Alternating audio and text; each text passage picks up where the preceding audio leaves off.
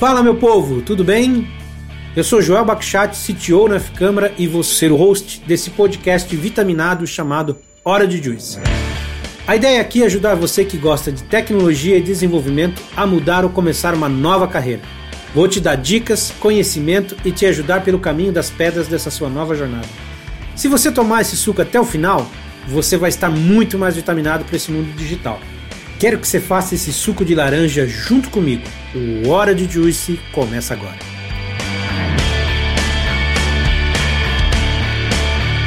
Fala meu povo, bem-vindos a mais um episódio do Hora de Juice. E hoje a gente vai falar um pouco de formação e de transição de carreira. E nesse assunto de transição de carreira, eu posso falar que eu sou praticamente um especialista. Eu não fiz a transição de carreira, mas eu sou casado com uma pessoa que fez todo o ciclo de transição de carreira. E justamente por o fato dessa pessoa ser a minha esposa, hoje, como a gente vai gravar, vai ser um pouquinho diferente. Olá! E... Essa minha esposa, a Lissa, e ela fez todo esse processo aí de transição de carreira e hoje a gente vai bater um papo com ela sobre é, transição, sobre programa de formação e ela com certeza vai te dar muito mais dicas do que eu posso te dar sobre esse assunto, porque ah, ela tem um Instagram onde ela é bombardeada direto sobre esse tipo de pergunta e ela ajuda muita gente que está passando por todo esse processo. Bem-vinda aí, meu bem. Oi! Muito obrigada. Damas e cavalheiros, bom dia, boa tarde, boa noite, dependendo do horário que você estiver escutando esse podcast. É um prazer estar aqui reunida com o time da F-Câmara e principalmente com o meu CTO favorito da vida.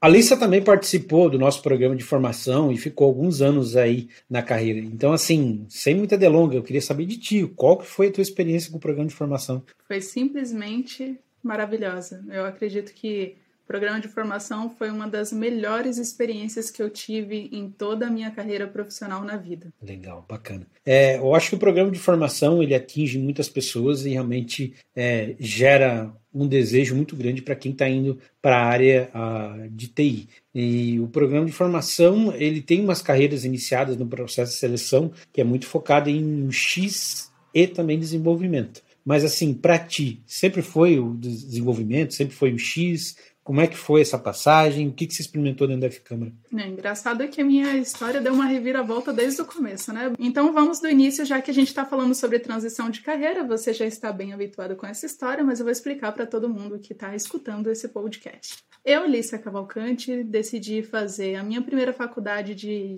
processos gerenciais e em seguida já engatei uma pós-graduação de administração de empresas, tudo levava a crer que a minha carreira sempre seria relacionada à área de administração, de negócios e relacionamento com pessoas e assim por diante. Decidi fazer minha terceira faculdade, que era logística. E nesse vai e vem, eu acabei decidindo também me tornar uma pesquisadora científica.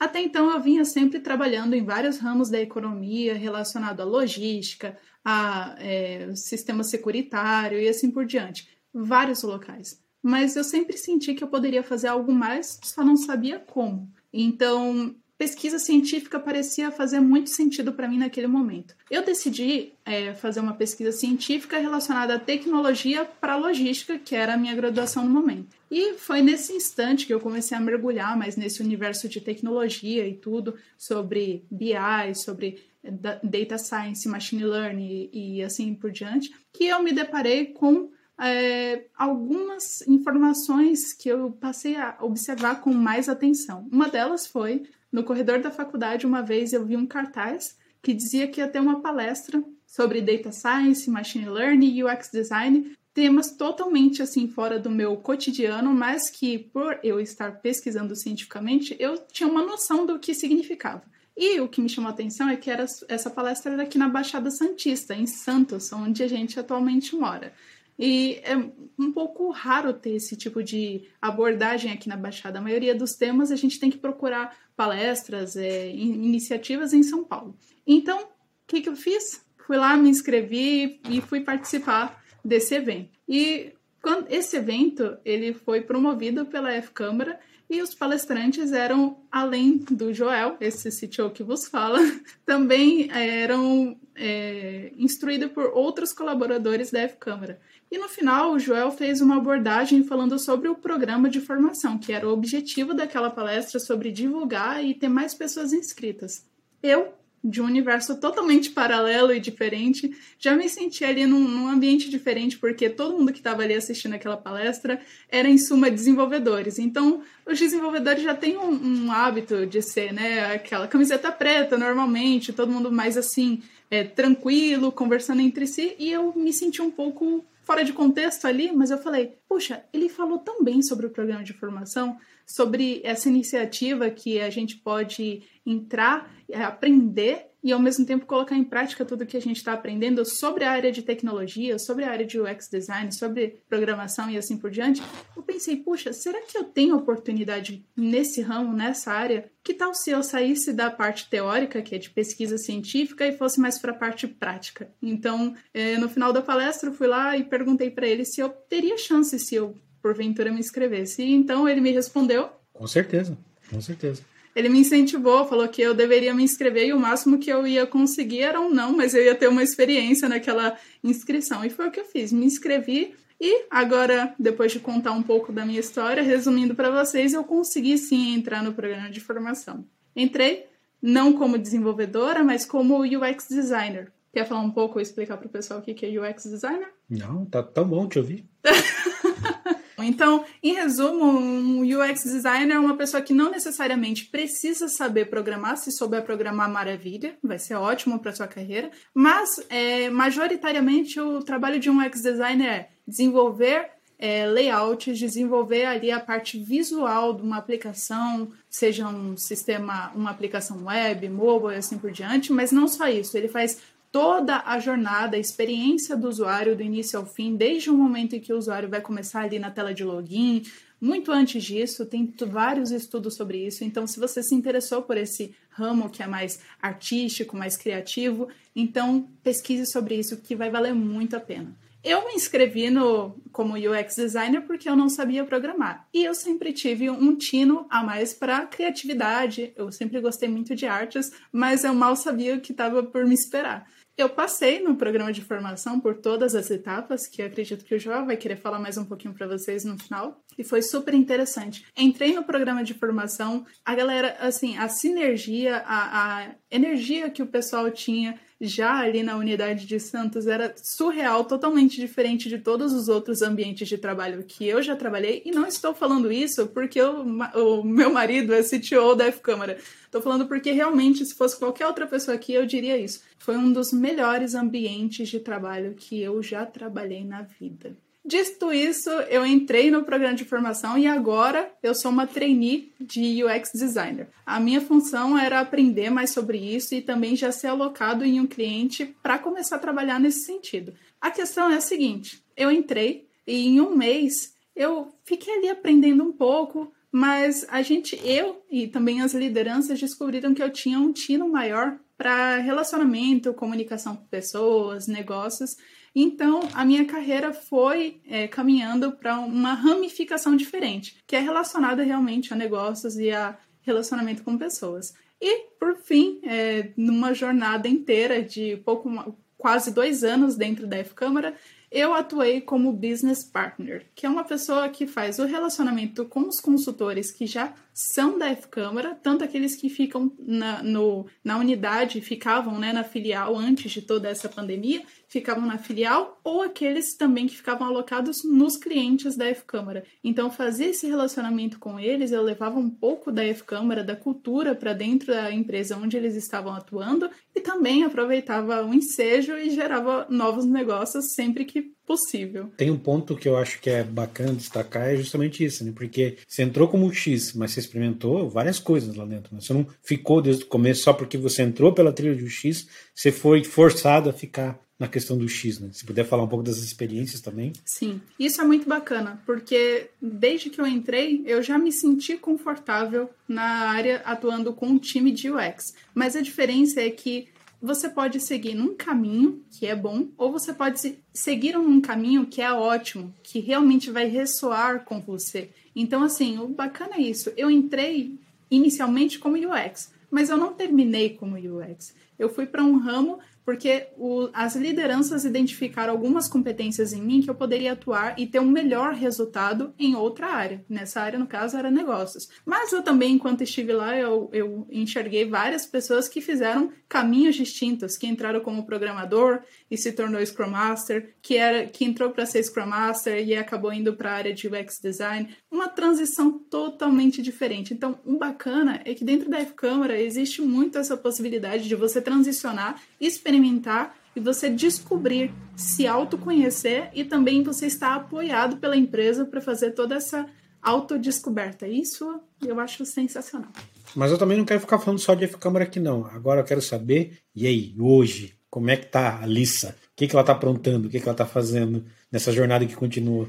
Bom, depois que eu saí da F-Câmara, aliás, quando eu estava na FCAN, eu já decidi, né? Eu ponderei por muito tempo tomar a decisão de me tornar uma desenvolvedora. Mas o dia a dia ali, atuando junto aos consultores, cada vez mais ficou claro para mim que era um caminho que eu gostaria de seguir. Sempre que eu via os desenvolvedores criando o código ali na tela e transformando aquilo em sistemas que ajudar pessoas futuramente, eu ficava encantada. Eu falei, caramba, eles têm o poder de escrever códigos que podem ajudar milhares, se não milhões de pessoas em diversas tarefas no dia a dia deles. E eu pensei, puxa, eu quero isso para mim. Mas mal sabia eu que seria uma longa jornada. então eu decidi, depois de algum tempo, eu decidi, de, ponderando essa decisão, eu pesquisei bastante, também é, planejei bastante sobre essa decisão para fazer, além de fazer uma boa saída para que eu fosse efetiva nessa decisão, para que também fosse uma boa saída para a F-Câmara, que foi uma empresa que me acolheu tão bem, que me deu tanta oportunidade, que me enxergou tantas características em mim que às vezes até eu mesmo não conseguia enxergar, e eu tenho certeza que isso não é uma palavra só minha, tem diversas pessoas, você pode abordar qualquer um dos desenvolvedores, qualquer um dos colaboradores da F-Câmara no Instagram, no LinkedIn, qualquer rede social e perguntar como que é trabalhar lá, que você vai ter certeza que o discurso é o mesmo. E ninguém combinou nada não, é porque realmente isso aqui é, é, é uma empresa incrível de trabalhar. Bom, fiz a decisão, saí da F-Câmara e aí eu decidi é, começar a estudar sobre a área de desenvolvimento. É o meu primeiro passo, pam, claro. Pam, pam. Gostei da trilha sonora. O meu primeiro passo, claro, sempre é, foi ter um mentor. Quem será? meu querido mentor. O Joel Bakhshat foi meu mentor. Ele me ajudou em muitas coisas, inclusive, assim, primeira coisa na, na tomada de decisão para me tornar uma desenvolvedora. A primeira dúvida de todo mundo, inclusive é a que ouço muitas pessoas perguntando que querem transicionar de carreira, ou às vezes não, nem quer transicionar, às vezes só quer iniciar sua carreira, não sabe por onde começar. Bom, eu não tive essa dificuldade muito acentuada porque eu já tinha um direcionamento no início. O meu direcionamento era: escolha uma área que você se identifica. E aí eu pesquisei muito sobre várias áreas. Eu já tinha atuado um pouco, inclusive eu acho que eu cortei uma parte, mas eu atuei até como Scrum Master em alguns projetos da F-Câmara, né? Sim. Atuei em alguns projetos, então eu tive, na verdade, três experiências diferentes, mas para mim foi uma experiência de uma vida. Foi muito bacana. Então, eu já conhecia sobre a parte de Agile, porque eu tinha atuado um pouco, um pouco de tempo na, como Scrum Master. Eu já conhecia um pouco sobre a área de UX Designer, eu só não conhecia como era na prática ser uma desenvolvedora. Então fui pesquisar mais sobre isso. Como que era o desenvolvimento mobile, back-end, front-end. Eu sempre ouvi muito pessoal falando sobre arquitetura, sobre DevOps, sobre DevSecOps e assim por diante, sobre machine learning. Então, eu fui é, tirando a, de todas essas opções, eu fui tirando é, quais tinham menos sinergia comigo. E aí, no fim das contas, eu fiquei entre mobile, front e back-end. E aí, ainda tirando, pesquisando um pouco mais, eu descobri que eu tinha mais aptidão para atuar na área de front-end. Eu fiquei não... surpreendido. Eu fiquei. É, por que não? Vai, quando você realmente gostou de programar, quando foi assim que você realmente brilhou teu olho? Quando é que foi? quando eu mexi com Arduino a primeira ah, vez. Com os LEDzinhos piscando, não com foi? os LEDs piscando. Pra mim não precisava saber mais nada. Eu falei, ok, I insert my case. Tem uma coisa também que você tá falando, né? Que o pessoal te procura e tal. Eu acho legal falar um pouco do teu Instagram e como é que você tem contato com essas pessoas e realmente, ah, quais são as dúvidas, inclusive qual que é o teu Instagram, o que, que você está fazendo lá, o que, que você está contando no teu Instagram, o que, que você está ajudando o pessoal. Fala um pouco desse projeto. Bom, vamos lá. Meu projeto com o Instagram se chama, se você quiser, está escutando e inclusive quiser acompanhar, se chama arroba techli, tech de inglês e li, L-Y no final, ponto com ponto br. Vai estar o link aí na descrição aqui. Que chique, né? Link na descrição. Então, se você quiser só seguir, você vai poder acompanhar tudo que eu faço por lá. Eu comecei esse Instagram depois que eu decidi fazer a minha migração de carreira. E aí eu pensei, poxa, eu tô tendo algumas dificuldades aqui que eu acredito que não sejam só minhas. Não é possível que só eu, num universo, tenha esse tipo de dificuldade. Então, eu vou começar a, a, compartilhar o que eu estou aprendendo com outras pessoas e quem sabe a gente cria aí uma sinergia, eu posso aprender mais e também posso compartilhar conhecimento. Então foi onde, é, paralelo com a minha saída da F-Câmara, eu decidi abrir esse Instagram. E desde então, nós estamos construindo uma comunidade muito forte. As pessoas que estão desejando mudar de carreira, que querem entrar na área de programação, às vezes que nem têm uma carreira ainda, são jovens que estão saindo do ensino médio, procuram para tirar dúvidas a respeito de tecnologia, de programação, sobre como começar. E isso para mim tem feito muito sentido, porque além de eu aprender, dá para entender que o que eu compartilho também ajuda outras pessoas e mais do que isso, eu também aprendo muito com cada uma das pessoas que fazem perguntas ou às vezes vêm e me ensinam, mandam ali direct, mandam mensagem falando sobre como fazer tal coisa, e eu acho que esse é o poder da comunidade. E eu posso falar um pouco mais sobre a comunidade mais para frente, mas eu vou voltar no assunto aqui para não perder o tópico que é sobre a minha decisão de front-end. Então, decidir front-end. Por onde eu começo? Ponto em comum para todos. Lógica de programação. Eu comecei a estudar lógica, o que é array, o que é função, o que é variável, quais são os tipos de variáveis e assim por diante. Você tem que entender muito bem essa estrutura básica antes de querer dominar qualquer outra coisa, porque para quem não sabe nada de programação, vou te explicar a estrutura. Para você escrever código, você precisa saber uma linguagem de programação. Existem várias linguagens de programação. Muitas pessoas aí no, no, na área de tecnologia entram na polêmica de ah, tal linguagem de programação X é melhor do que Y, Z é melhor do que W e assim por diante. Não existe, eu sempre falo isso, inclusive essa foi uma pergunta que eu respondi agora há pouco no meu Instagram falando sobre qual a melhor linguagem de programação. Não existe melhor linguagem de programação. Existe... Java! Tá! O quê? Nada, nada. Eu ouvi Java? Nada. Bom, aqui temos um ótimo exemplo. O Joel, pelo que eu conheço da história dele, ele gosta muito do Java porque foi a, uma das primeiras linguagens de programação que ele trabalhou. Que paga os boletos por muito tempo. Exatamente. A melhor linguagem de programação é aquela que paga os seus boletos. Pagou os boletos dele por muito tempo, mas não significa que continua pagando, né? É. Então, ele fala Java porque tem um carinho, né? Normalmente as pessoas que começam a programar por uma linguagem ficam muito assim, é, apego, ficam com apego com aquela linguagem. Mas sempre lembre que não existe melhor linguagem de programação. Então você tem que começar por uma. Eu decidi começar por JavaScript porque é a linguagem que tem maior abrangência em todas as aplicações web. Então, JavaScript é a base praticamente, posso dizer, de 90% da web? Ah, com certeza. Né? 90% da web mais nesses meados aí. Então decidi por isso. Em cima das linguagens tem os frameworks, que são bibliotecas que vão te ajudar a construir alguns padrões dentro do, dos sistemas, das aplicações, de uma forma mais uh, prática, digamos assim.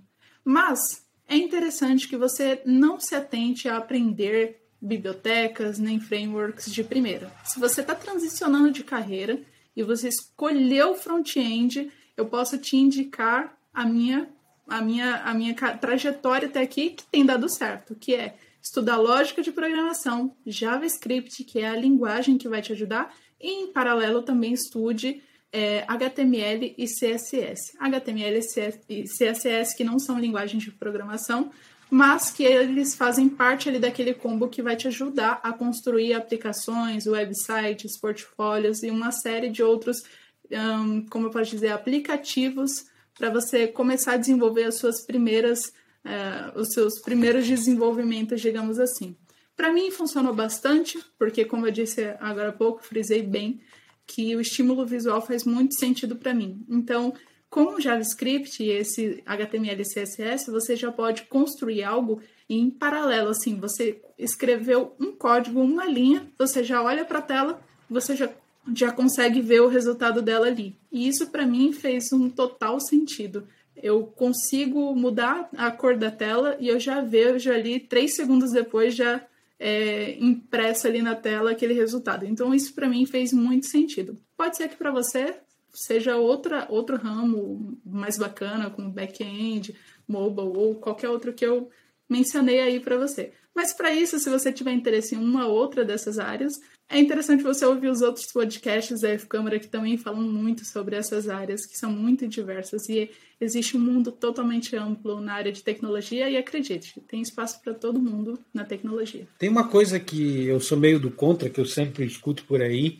e aí me pergunto como é que foi esse sentimento para ti. Porque assim, todo mundo fala, programação é fácil. Eu acho que assim, programação, se perguntar hoje para mim, eu acho fácil. Para mim é tão lógico quanto respirar, sabe? É algo que para mim sai automático. Mas eu sou do contra, eu não acho que tipo assim a entrada é algo fácil, porque eu sempre faço um, um paralelo que é como você aprender de novo a se comunicar, a falar. O computador ele é rápido, mas é isso. Ele, ele é um cara literalmente que ele vai fazer exatamente o que você falar e exatamente aquilo. Então, se você não saber instruir bem, entender essa lógica, ele, o seu programa não vai funcionar. Então, assim, eu acho que existe uma barreira alta nesse sentido quando você está entrando. Depois que você entra, eu acho que é fácil. Mas, assim, você que acabou de passar por isso agora, tem um pouco mais de um ano aí mexendo com programação, o que, que você acha que é esse começo? É muito difícil? É fácil? Eu tô doido? o pessoal tá certo?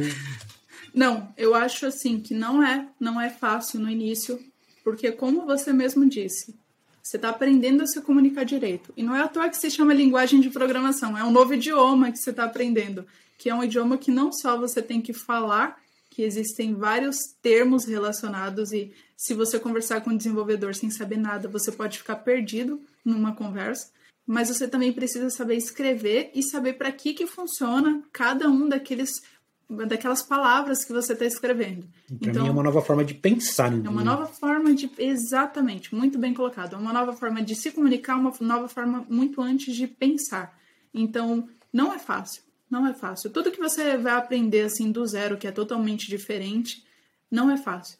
É... Mas tem um contraponto aí, que muita gente fala que para você aprender a programar, você tem que ser ou muito inteligente ou muito fera em matemática. Eu discordo você, claro, né, uma pessoa com um nível de inteligência comum consegue aprender a programar. Eu acho que tem um ponto que faz totalmente diferente.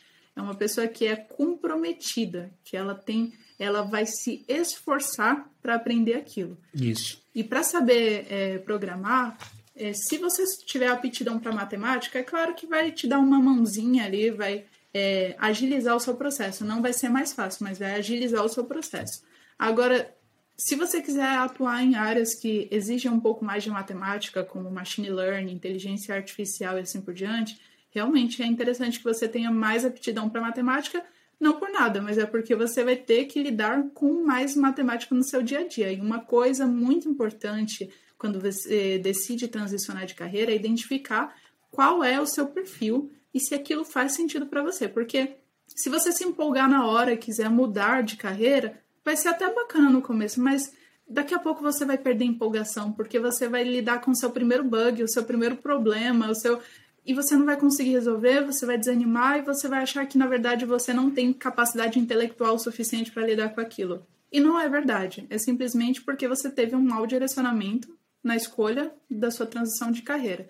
Então, se você quer transicionar de carreira ou quer começar sua carreira e está em dúvida se é só para pessoas inteligentes ou pessoas que sabem muito bem matemática, como eu disse, nessas outras áreas de, do desenvolvimento, não, não é necessário que você saiba muito bem de matemática. Eu acho que tem outro ponto também que assim, não acho que ah, você tem que seguir dessa maneira, não é isso que eu estou querendo dizer. Mas é, se fosse dar um conselho para alguém que está transicionando de carreira, é, vá para a web, vai para um front, para um back-end. Mas por quê? Não é questão para mim de ser mais fácil ou mais difícil, mas assim, eu acho que é o tipo de conteúdo que mais você vai encontrar na internet. É onde você vai achar fontes mais fácil possível. Então, assim, por exemplo, né, Java foi uma das primeiras linguagens que eu aprendi a escrever, mas não foi a primeira. Eu escrevia muito em C, em C++, porque eu gostava, gostava de programar microcomputador, né, SLP, essas coisas muito antigamente. Só que assim, é, não é um conteúdo que você vai achar fácil na internet. Só que a lógica de você programar num C ou num JavaScript é a mesma. É mesmo? Então, assim, talvez você não siga né, num front, você não siga num back, você vai para o machine learning, você vai para é, um programador vai programar driver de impressora, por exemplo, vai fazer IoT, qualquer coisa. Só que eu acho que para quem está fazendo a transição de carreira, talvez vale a pena pensar e mais pegar uma linguagem web simplesmente por você ter mais conteúdo. Não é que você não tem conteúdo nas outras coisas. Tem. A web é muito extensa hoje. Mas eu acho que o que mais você vai dar um Google e mais fácil vai achar conteúdo, inclusive gratuito, é uma linguagem de front e de back. Não sei que para ti se teve essa experiência, esse sentimento ou não. Para mim, sim. Na verdade, eu já sabia desde o começo que eu queria front, então eu não passei a estudar nada relacionado a nenhuma das outras áreas. Mas o que é muito bacana que você mencionou é que realmente tem um conteúdo muito extenso, muito bacana e principalmente tem muita coisa gratuita. É, se você quiser, você pode aprender jogando. Tem vários sites que você aprende a fazer Flexbox jogando um joguinho onde você tem que mexer um sapinho em cima de uma Vitória Régia, que é aquela planta que fica em cima do lago. Você aprende CSS montando pratos de comida. Você aprende JavaScript, HTML, a estrutura deles com jogos. Então, não só jogos, mas tem outras plataformas como W3 School que explica conceitos de uma maneira totalmente clara e simples de compreender. Existem muitos sites muito bacanas, tem principalmente um que eu gosto muito e sempre falo dele é o Code Wars, o Code Rank, o Hacker Rank, que tem é, desafios de programação do nível desde o mais simples, desde o mais iniciante até o mais avançado, onde você pode é, treinar sua lógica de programação, o seu raciocínio para resolução de problemas, e você com isso também pode ir avançando e desenvolvendo a sua forma de, de raciocinar mesmo. Então, sim, tem muito conteúdo e gratuito na internet. Agora outra pergunta, já falando de conteúdo gratuito, que eu sempre gosto de emendar isso. Você acha que se a pessoa só seguir conteúdos gratuitos, fazer vídeo, está aprendendo a programar? Não, sem sombra de dúvidas, não está aprendendo a programar. E assim, é muito. É, essa é uma pergunta muito boa, porque é, quando você está aprendendo a programar, é muito fácil você cair nessa armadilha. Eu posso chamar isso de armadilha, que é muitas. Existem muitos tutoriais no YouTube, principalmente vídeos. A pessoa pode estar tá começando a programar e falar: Bom, vou ver esse vídeo aqui, que legal, está ensinando a fazer uma landing page. Muito legal começa a assistir e dá meia hora de tutorial e a pessoa está só assistindo. Se você assistir do início ao fim, daqui meia hora você vai ter esquecido tudo o que ele falou. O mais importante de tudo é você colocar em prática. É. Código, programação você aprende codando. Sim. Programação você aprende praticando. Eu acho que assim, não é que os vídeos não têm valor, os cursos não têm valor. Tem muito valor. Eu Com acho certeza. que tem muito valor e tem que ser dessa maneira, tem que ser alguma coisa guiada, ajuda. A única coisa que eu estou pontuando é não fique só nisso. Não fique só nisso. É, faça os seus desafios, se proponha desafios e saiba que é normal, não entre em, sabe, desespero, não fique depressivo, achando que você não dá conta, porque você vai ter que quebrar a cabeça, sabe? Isso não, não vai ser algo guiado. Quando você tiver no teu dia a dia de programação, não vai ser. Eu acho que uma característica importante para o desenvolvedor é saber que ele vai ter que resolver problema. Então, assim, como um resolvedor de problema, ele vai ter que quebrar a cabeça, vai ter que ser algo assim normal. Não adianta, não vai ter uma resposta guiada, nada. E assim, conforme você vai avançando na carreira, você vai ver que cada vez mais vão aparecendo novas preocupações. Então, assim, isso é um caminho super normal. É super normal. Então, não espere que você vai fazer três cursos, vai acompanhar o cara, e porque você conseguiu replicar o que ele produziu, que você está pronto, porque você não vai estar. Tá. Então, faça calculadoras, sabe? Faça uma agenda, faça qualquer aplicativo, qualquer coisa que você quiser, não pelo conteúdo, mas simplesmente para você se propor esse desafio. Inclusive para você, acho que ajudou fazer esse desafio, porque eu já vi você fazendo bastante coisa bem legal aqui, inclusive a, a meu página de links do meu Instagram foi você que fez. Foi eu que fiz, galera. É. eu fiz o, é, como se chama, né, o Linktree dele. Eu fiz também o meu, na verdade, vou colocar um adendo aqui. Eu tinha feito o meu primeiro. E aí eu vi que ele não tinha um. Eu falei, você quer que eu faça um para você? E ele concordou. Eu fiz o dele diferente, mas eu gostei tanto do dele que eu falei, caramba, ficou melhor que o meu. Aí eu peguei o código fonte, copiei e fiz para mim também. mas é segredo, não espalhem para ninguém. Inclusive, se vocês é, acessarem o meu TechLive, o, o Instagram TechLive, você pode acessar lá o link da bio, é esse Linktree que eu tô falando para você. Se você gostou, inclusive, você pode copiar, porque eu coloquei disponível lá o código open source no GitHub, então você pode copiar, você pode alterar, pode fazer o seu próprio. Isso é o legal da comunidade, você pode pegar códigos na internet, modificar, aprender com isso e também disponibilizar para outras pessoas fazerem. É, aqui como a gente está falando de marido e mulher, né, querendo ou não, a gente acompanha o trabalho dela, né? Então, assim, eu vejo que as pessoas são muito engajadas com o TechLee, bastante engajadas, perguntam muito, e é isso que eu queria saber. Qual que é as principais dúvidas que o pessoal tem, sabe? E o que, que você pode dar de conselho se apegando para esse pessoal que te procura, que quer saber? Então, qual que é os principais conselhos e quais são as principais dúvidas? Bom, as principais dúvidas são: ah, quero aprender a programar, por onde eu começo? E eu sempre conto com a primeira dica que eu dei até no início aqui: é comece por se autoconhecer. Descubra o que você gosta e o que faz seu coração vibrar, o que, que te dá brilho nos olhos. E invista nisso. Então, assim, todas. Não existe. Eu acredito que não existe é, pessoas que querem trabalhar na área, na área de tecnologia e não encontram espaço. Tem espaço para todo mundo na área de tecnologia. Pode não ser codificando, pode não ser como desenvolvedor. Você pode ser uma ótima pessoa de gestão de tempo, de resultados de pessoas e trabalhar como agilista, como um Scrum Master, como um PO também, descobrindo quais são as, as requisições de um produto, quais são as necessidades do usuário, tem espaço para todo mundo. Então, primeira coisa, se conheça primeiro, entenda o que, que você gosta. Segundo, se você gostou da área de desenvolvimento, comece pelo básico, que é a estrutura. Pensa numa casa. Qualquer coisa que você precisa construir, você precisa de uma estrutura aí embaixo, que é o baldrame. Nenhuma casa fica, nenhum prédio fica de pé sem ter uma boa estrutura. A estrutura do código é a lógica de programação. Então comece estudando lógica de programação. É, outra dúvida muito frequente. Inclusive, é muito bacana você perguntar isso, porque ontem eu abri uma caixinha de perguntas lá para o pessoal e teve muita gente que fala assim: puxa, eu tenho vontade de aprender a programar, mas eu tenho medo. Medo é complicado. Eu já, eu, todo mundo tem medo, né? Se não tem medo de aprender a programar, tem medo de qualquer outra coisa, sei lá, de algum animal asqueroso, qualquer coisa. Eu tenho medo barato. Ah, mentira! ninguém acreditou, mesmo que eu não tivesse aqui, ninguém ia acreditar. Um homem deste tamanho. Já. Olha, Bom. tem muito homem grande aí que tem medo de muita coisa. Mas é verdade. Mas assim, medo é uma coisa muito complicada e realmente cada um tem os seus medos e cada um entende, se entende, sabe os seus porquês. Meu maior medo é boleto não pago. Ah, esse também. Uh, dá até um uh, arrepio.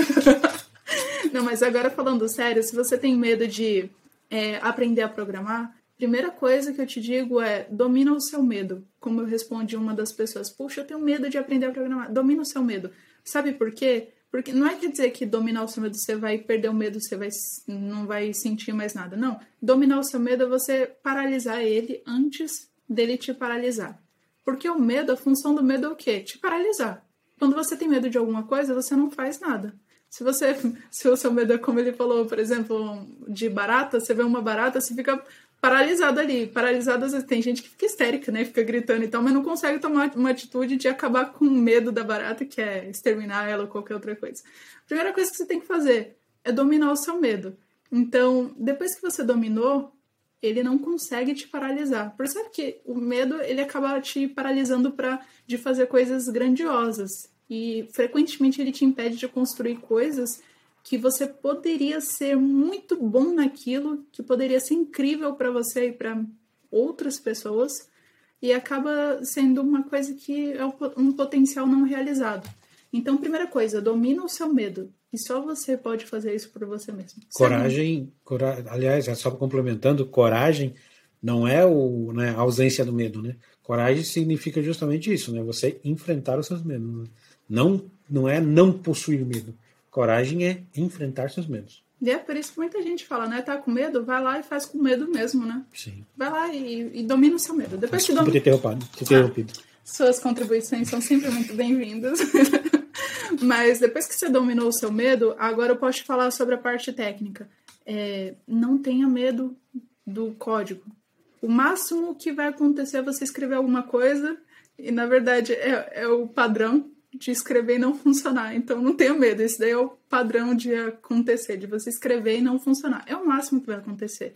Mas para isso, existem vários caminhos para você. É, são subterfúgios para você sobrepujar todas essas dificuldades. Que são? Primeira coisa, existe comunidade. Eu acho que tem uma coisa que a, a, a que mais me encantou, uma das coisas que mais me encantou na, na na parte de desenvolvimento é as comunidades. Caramba, tem comunidade de todo tipo que você imaginar. Tem comunidade tanto voltada para cada tipo de linguagem, tem comunidade por regiões, tem várias aqui na Baixada Santista e acredito que também deve ter uma na sua cidade, independente de onde quer que você esteja. Se não tiver, tem comunidade online, tem comunidade até por gênero, por tipo, por escolha sexual, tem comunidade de tudo para quem quer ser desenvolvedor. Então, assim, a comunidade ajuda bastante. Você às vezes tem uma dúvida, vai em descubra as comunidades. Muitas pessoas estão ali, já passaram pelo que você está passando e que tem o prazer de ajudar. Porque nada melhor do que uma pessoa que já passou por aquele caminho para poder te instruir. Então, descubra comunidades e se engaje com elas, porque é bacana que você vai poder aprender e também você vai poder ensinar, ajudar outras pessoas. Segunda coisa, é se você precisa de um acompanhamento um pouco mais, mais efetivo, mais próximo de você, tem um mentor. Um mentor é uma pessoa que já tem experiência que vai poder acompanhar a sua jornada de perto. Eu tenho meu mentor, este maravilhoso que você fala. Eu tenho meu mentor. E você pode encontrar um mentor, principalmente dentro das comunidades.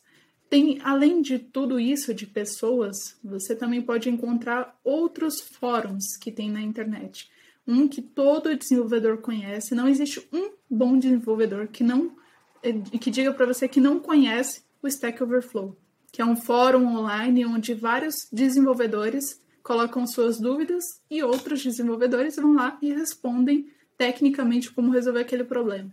Então tem esse, tem vários outros. É, a internet tem vários caminhos onde você pode descobrir, crescer e aprender. É até, eu acho que tem um, um ponto que é bom falar, que desenvolvedor, ele não é um cara que sabe todo o código de cabeça, não é essa, essa, essa parada, né? Uma das coisas que o desenvolvedor bom, ele tem que ser bom de pesquisa, né? Ele tem que ser um bom cara de realmente pesquisar no Google. O pessoal brinca e tal, mas é a realidade, porque assim, gente, você não vai ser pago para é, gerar código, tá? Você não é pago por saber muito código, não é isso. Você é pago para resolver problema. E muitas vezes tem que ter pesquisa, sabe? Tem que pesquisar, tem que correr atrás. Você não é obrigado a decorar tudo de cabeça. Eu acho que você tem que ter uma lógica muito boa. Tem, tem, muitas, tem muita gente que me pergunta assim: Ah, Joel, quantas linguagens de programação você sabe? Cara, é mais fácil perguntar as quais eu não sei. Porque de tantas linguagens que eu já programei. E assim, é um processo que ele é cumulativo, né? Tudo bem que, é, digamos assim, a minha trajetória é um pouco diferente. Mas é, é, um processo que é cumulativo, cara. A, prim, a, segunda linguagem que você aprender vai ser mais fácil que a primeira, a terceira vai ser mais fácil que a segunda, e assim vai indo. E aí você vai aprendendo paradigmas diferentes e tal. Mas mesmo eu, por ter sabido muitas linguagens, cara, muitas delas eu não, lembro a maioria dos comandos de cabeça. Mas se tiver que encarar hoje, eu encaro, porque eu vou me atualizar muito rápido e eu sei pesquisar e sei me virar. Então, isso conta muito. Eu sei o que, que importa, eu sei quais os conceitos que são cross-linguagem, então, isso tem, tem, tem muito valor, né? Então, não menospreze é, essa ideia. Então, não fique com vergonha de não saber, não fique com vergonha de perguntar, não fique com vergonha de pesquisar, porque realmente, sem esse trabalho de pesquisa, o desenvolvedor não vai para frente. E é aquilo, a pergunta que eu coloco muitas vezes não é só relação trechos de código, assim, porque, de novo, quando a gente vê cursos, é muito ao contrário do que a vida real. Então, quando a gente está no cursinho, né, o que, que a gente, o que, que acontece? Você tira a complexidade do problema real para você deixar o problema no código, né? E porque a pessoa tem que aprender realmente naquele momento código, a raciocinar sobre código. Só que na tua vida como desenvolvedor é justamente o contrário. A complexidade não está no código, está no problema real que você está resolvendo. Seja um problema de e-commerce, logística, de saúde, o que for. A complexidade está no problema. Então, assim, o código é só um meio de você resolver um problema.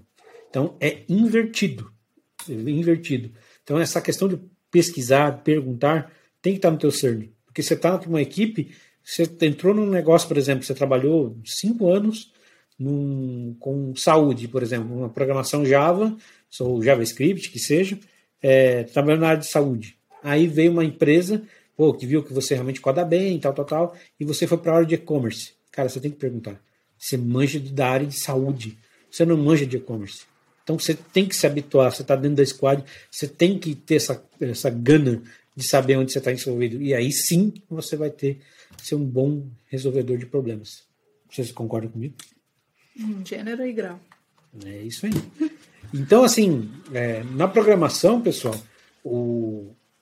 para quem está pensando numa grade de carreira, no primeiro momento, com certeza, é, se foca na linguagem, né? Se foca em aprender uma linguagem e tal. Mas depois que você já tiver um, um, digamos assim, um norte, também se procure a resolver desafios, a criar uma linha de raciocínio. Isso não é muito específico, sabe? Porque quanto mais você sabe da programação, mais embasamento você vai ter. Que nem assim, para a gente voltar aqui, me fala como foi a tua experiência com debug. Você já sabia programar, e aí quando começou a debugar? Deu vontade de chorar. Bom, para quem não sabe que o, um bug é, é, um bug é quando você cria um, alguma solução, alguma parte. Pode falar. Debug, meu bem. Eu te perguntando. Não, é que eu quero explicar ah, o que é um tá bug para depois falar o que é debug. Desculpa, desculpa. volta, volta, volta. Bom, para quem não sabe o que é um debug, antes eu vou explicar o que é o conceito de bug, né? Bug é quando dá algum problema no sistema que você está desenvolvendo, no software, na aplicação que você está desenvolvendo. Então, digamos que eu criei um campo lá de insira seu e-mail aqui e um botãozinho enviar. Se eu coloquei uma função por trás daquele botão e quando eu clico ele não está funcionando, tem um bug naquele botão. Só para você entender, caso você seja um leigo totalmente ou você seja a Lisa de dois anos atrás, não saiba absolutamente de nada, para você se contextualizar. E aí, o que é debug? É quando você vai descobrir, entender por que, que aquele botãozinho não está funcionando, para que você sim consiga resolver e fazer com que ele funcione. Então, basicamente, eu te expliquei o conceito de bug e debug numa mesma pergunta. E aí, para mim, por que, que me deu vontade de chorar? Porque quando você escreve códigos, é muito bacana. Você vai, coloca uma classe ali, você coloca, muda a cor do fundo, você coloca uma função e funciona tudo. Agora, quando você faz e não funciona, você fala, primeira coisa é por que céus isso está acontecendo? E aí você vai tentar descobrir, e quando você é leigo e não sabe que, que, como é debugar, você acaba achando que você que não tem inteligência, você acha que não tem inteligência suficiente para criar aquilo, mas na verdade é só um bug. E às vezes esse bug normalmente, pelo menos comigo, no, muito no começo que eu errei, era falta de ponto e vírgula no final. Então às vezes eu colocava ponto e vírgula e voltava a funcionar. Às vezes são coisas simples, às vezes não requer um pouco mais de pesquisa. Você tem que usar algumas, tem várias ferramentas, dependendo do tipo de aplicação que você está desenvolvendo, que vão te ajudar a descobrir qual é o tipo de bug que você tem, qual é aquele problema. E além disso, como eu mencionei até anterior, tem o Stack Overflow, que tem vários tipos de bugs diferentes lá, de desenvolvedores que passaram por aquilo. E às vezes você pega uma mensagem que dá ali no seu console, copia e joga lá no Stack Overflow, você consegue descobrir a resposta, mas nem sempre é tão simples. Às vezes você tem que fazer uma pesquisa um pouco mais aprofundada, você tem que colocar várias marcações no seu código e descobrir até onde ele está funcionando, para depois falar, bom, até esse ponto está funcionando, por que, que não está funcionando daqui para baixo? E assim por diante, até chegar a uma determinada solução. Isso é bacana, porque ele vai. Por isso que é importante você ter um bom raciocínio lógico de programação, porque você vai conseguir montar a estrutura na sua cabeça e olhar onde está funcionando e se perguntar o porquê daquilo estar ou não funcionando e o que você pode fazer para que aquilo passe a voltar a funcionar, se é que um dia funcionou, né? Ou se não, você já faz ele funcionar dali em diante.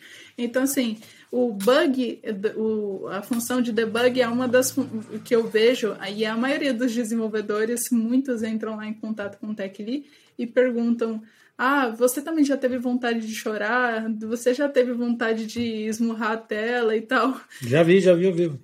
Já. Gente, é muito difícil. Mas assim, não desista do, da programação por causa disso, tá? Isso é só uma parte. E pode ter certeza que o que não te mata te deixa mais forte. Estou aqui para dizer para vocês. Esse cabelo arrumadinho dela só quando não tem bug, inclusive. quando, quando tem bug, não tem cabelo arrumadinho, não tem. não tem nada. Inclusive, eu vim aqui e me arrumei, coloquei até uma roupa de sair para conversar com vocês. Mas normalmente eu tô de camiseta preta e coque escrevendo meus códigos. E uma pantufa de ovelha? Não é de ovelha, é de lobo. Ah, é de lobo. tá bom, agora para de expor as minhas peculiaridades. A ro... Pra deixar claro também, a rosa no fundo também é dela. Tá? Você... Ah, essas rosas são minhas, mas compõem o cenário dele também. Então logo é dele também. Não é não. não é não. Então, assim, agora para encerrar, né, você já passou por essa transição de carreira, já está atuando, já tem né, o seu Instagram, essa galera que se atende, mas deixa uma mensagem para quem está agora nesse momento de tendo que conciliar vida pessoal com trabalho, com transição e está nesse turbilhão de emoção, nesse turbilhão de aprendizado e passar um conselho, uma mensagem positiva para essa galera que eu tenho certeza que quem está nesse momento agora está precisando de uma mensagem para tentar acalmar um pouco os ânimos. É, eu sei bem como é que é isso. E o que eu digo para você é, por mais clichê que pareça, é não desista. Eu sei que esse começo é muito difícil e que muitas vezes tem várias situações que te dão vontade de desanimar. Maridos, deixar... tenham paciência. e, de... e, deixar de lado e voltar um, um, passo atrás. Mas, sinceramente, eu vou até dar um o meu exemplo. É, o fato de eu ter pedido para sair da F-Câmara, é, qualquer outra pessoa no meu lugar não teria saído, porque a F-Câmara é um lugar realmente excelente para trabalhar. Mas o fato de eu ter saído é porque existe um, um termo que fala assim: queimar a ponte. É, você, numa situação de guerra, digamos assim, é, um general queimou a ponte de onde ele, a, a, toda aquela tribo dele estava vindo. Por quê? Porque ele sabia que se ele tivesse que enfrentar o, o batalhão inimigo e eles vissem que eram muitas pessoas, eles acabariam voltando o caminho atrás por aquela ponte onde eles passaram. Então o general foi lá, queimou a ponte.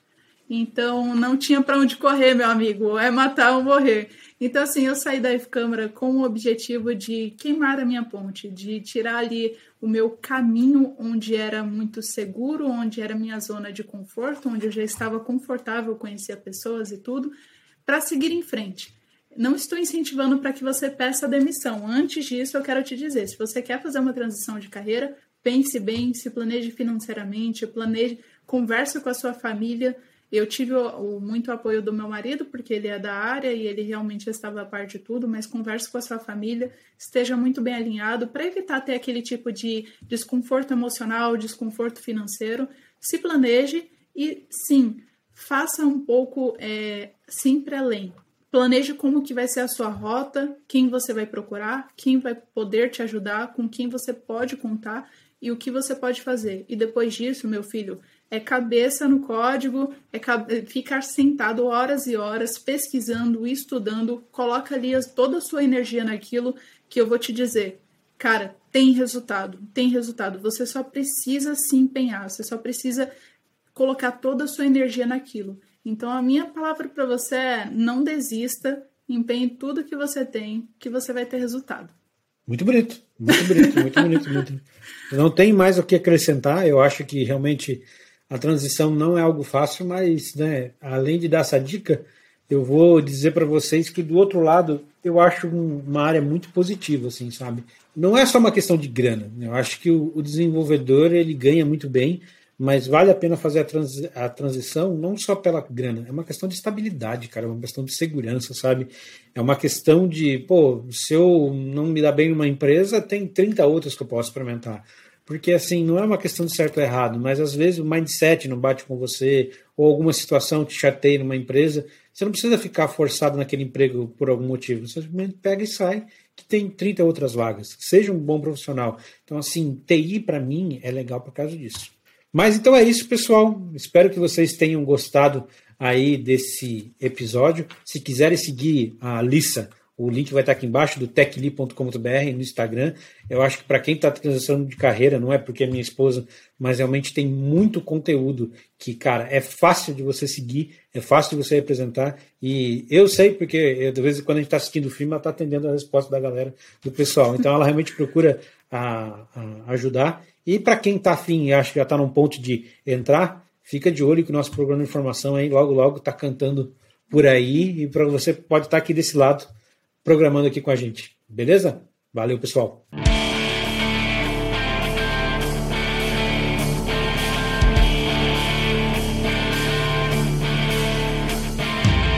Meu povo, o suco de hoje já tá acabando, mas me fala se você ficou com aquele gostinho de quer mais.